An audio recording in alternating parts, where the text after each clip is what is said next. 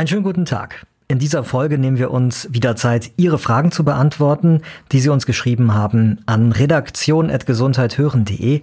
Ein Großteil dieser Fragen beschäftigt sich mit dem Thema Impfungen weiterhin. Klartext Corona. Infos, Hilfe, Zusammenhalt. Ein Podcast von gesundheithören.de und der Apothekenumschau. Mein Name ist Peter Glück und bei mir ist heute wieder Dr. Dennis Ballwieser, Chefredakteur der Apothekenumschau, erst Arzt und Journalist und er wird Ihre Fragen hier beantworten. Hallo, heute ist Dienstag, der 27. Juli 2021. Dennis, eine Hörerin beschäftigt der Abstand zwischen zwei Impfungen. Ähm, sie will konkret wissen, ob es etwas ausmacht, wenn dieser Abstand größer ist als empfohlen. Also zum Beispiel, wenn man acht Wochen wartet, statt den äh, eigentlich empfohlenen sechs Wochen bei BioNTech zum Beispiel.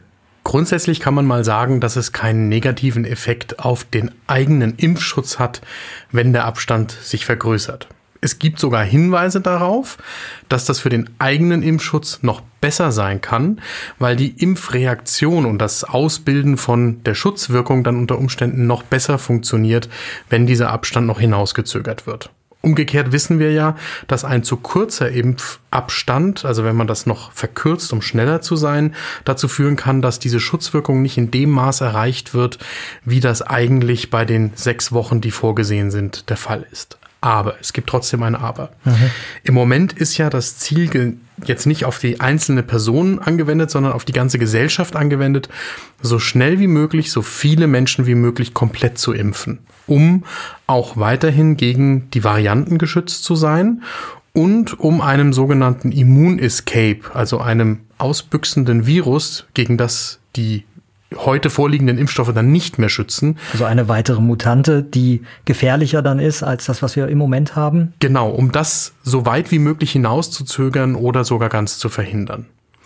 Das heißt jetzt die Frage der Hörerin isoliert betrachtet. Nein, es macht nichts, wenn es länger dauert, bis die zweite Impfdosis kommt. Aber jetzt mal hinein interpretiert in die Frage, die hat sich so nicht gestellt, ähm, kann ich das auch nach hinten rausschieben?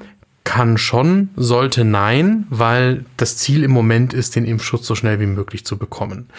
Und was einem auch bewusst sein muss, solange man nur die eine Impfdosis hat, ist man zum Beispiel gegen die Delta-Variante nicht wirklich richtig gut geschützt. Wenn man beide Impfdosen dann so wie vorgesehen erhalten hat und dann nochmal die 14 Tage Zeit vergangen sind, damit der Impfschutz komplett aufgebaut werden kann vom Körper, dann ist man nach heutiger Kenntnis auch gegen die Delta-Variante gut geschützt.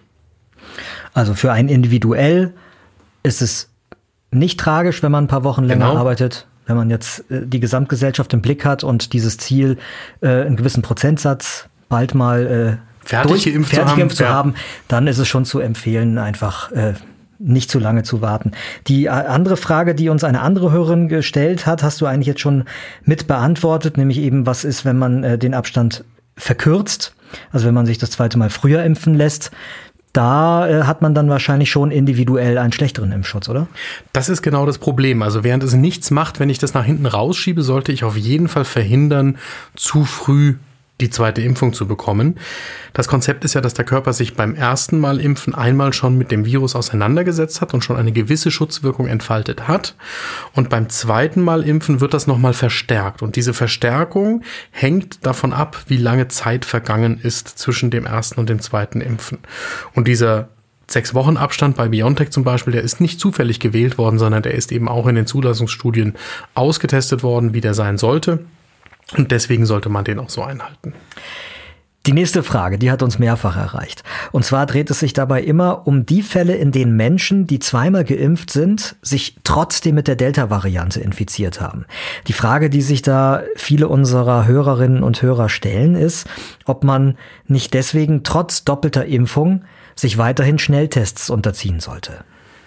Lass uns erst noch mal festhalten, also zum einen gibt es Menschen, die werden doppelt geimpft und das Immunsystem reagiert nicht so wie gewünscht und dann haben die keinen Impfschutz.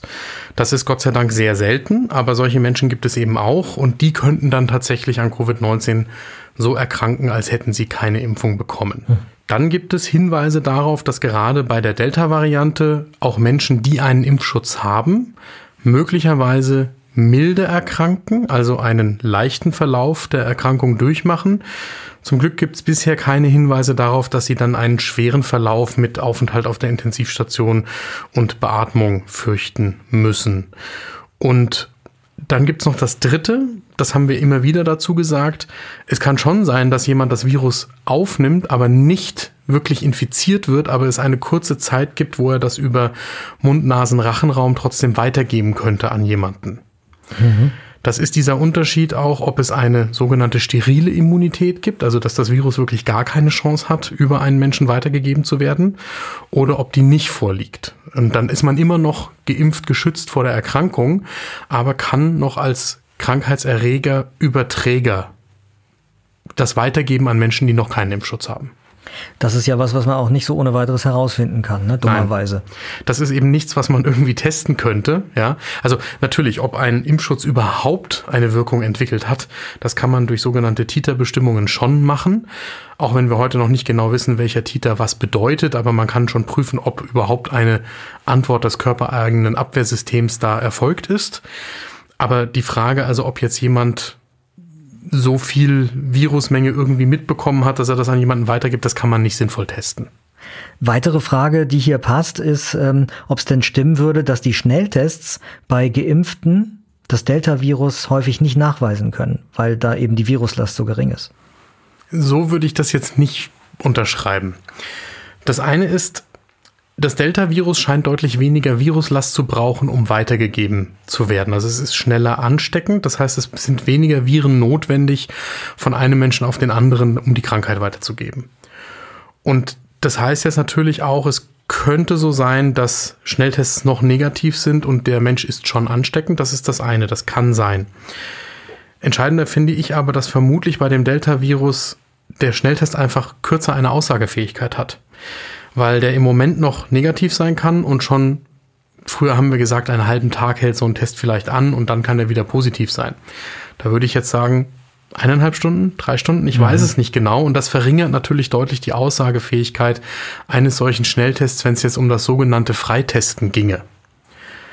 Ein Virus-Schnelltest kann trotzdem immer noch eine Berechtigung haben, wenn der zum Beispiel beim Arbeitgeber regelmäßig durchgeführt wird, so als Monitoring-Instrument. Aber ich glaube, dass der Schnelltest bei der Delta-Variante, die jetzt flächendeckend verbreitet ist, insgesamt an, an Wichtigkeit abnehmen wird. Bei der nächsten Frage, da geht's äh, praktisch äh, um sowas wie eine erweiterte Kreuzimpfung, also das Mischen von Impfstoffen, mhm. was ja jetzt äh, für viele empfohlen wird, dass man, wenn man einmal AstraZeneca bekommen hat, beim zweiten Mal dann mit einem mRNA-Impfstoff äh, geimpft ja. werden soll. Ähm, hier äh, fragt jetzt jemand, der schon zweimal AstraZeneca wohl verhältnismäßig früh im Jahr bekommen hat, also da die Impfung abgeschlossen ist, mhm. ob es denn für ihn jetzt ähm, sinnvoll wäre, ein drittes Mal sich noch impfen zu lassen mit einem mRNA-Impfstoff. Das ist heute noch nicht die Empfehlung, aber es kann gut sein, dass das kommt. Das geht in eine ähnliche Richtung wie auch die Diskussion bei Menschen, die jetzt zweimal schon mit BioNTech geimpft worden sind, ob die denn dann irgendwann eine dritte Auffrischimpfung brauchen. Also zum einen kann man davon ausgehen, dass die Impfwirkung möglicherweise nach einer gewissen Zeit nachlässt.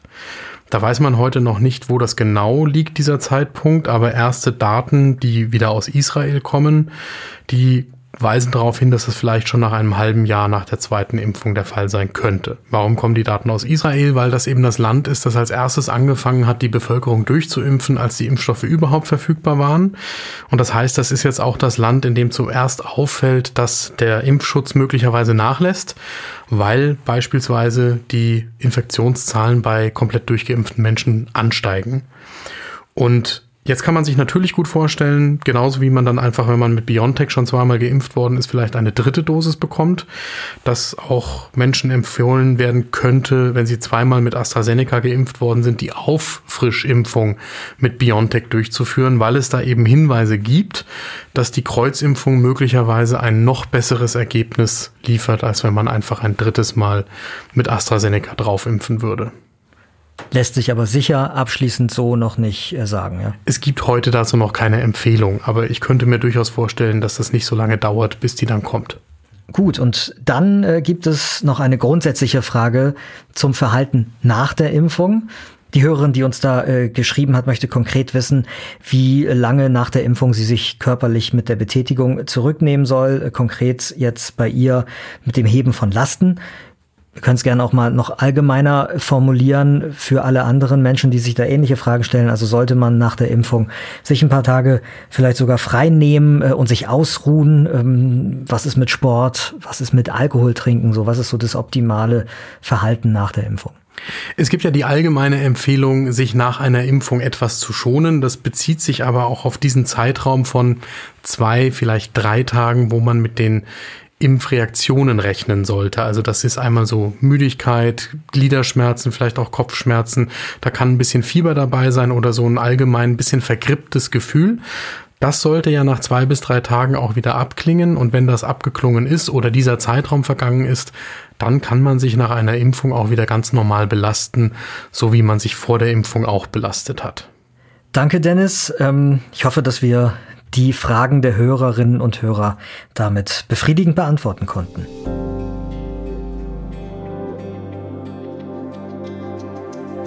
Mein Name ist Dr. Dennis Ballwieser. Ich bin Peter Glück und in der nächsten Folge, da gehen wir der Frage nach, wie sinnvoll Luftfilter für Schulen eigentlich sind und welche Typen sich da am besten eignen. Ich unterhalte mich über dieses Thema mit Dr. Udo Gommel vom Fraunhofer Institut für Produktionstechnik und Automatisierung in Stuttgart. Er ist konkret Spezialist für saubere Raumluft. Und wenn Sie uns gerne hören, dann folgen Sie uns doch einfach kostenlos, zum Beispiel bei Spotify oder Apple Podcasts. Klartext Corona. Ein Podcast von gesundheithören.de und der Apothekenumschau.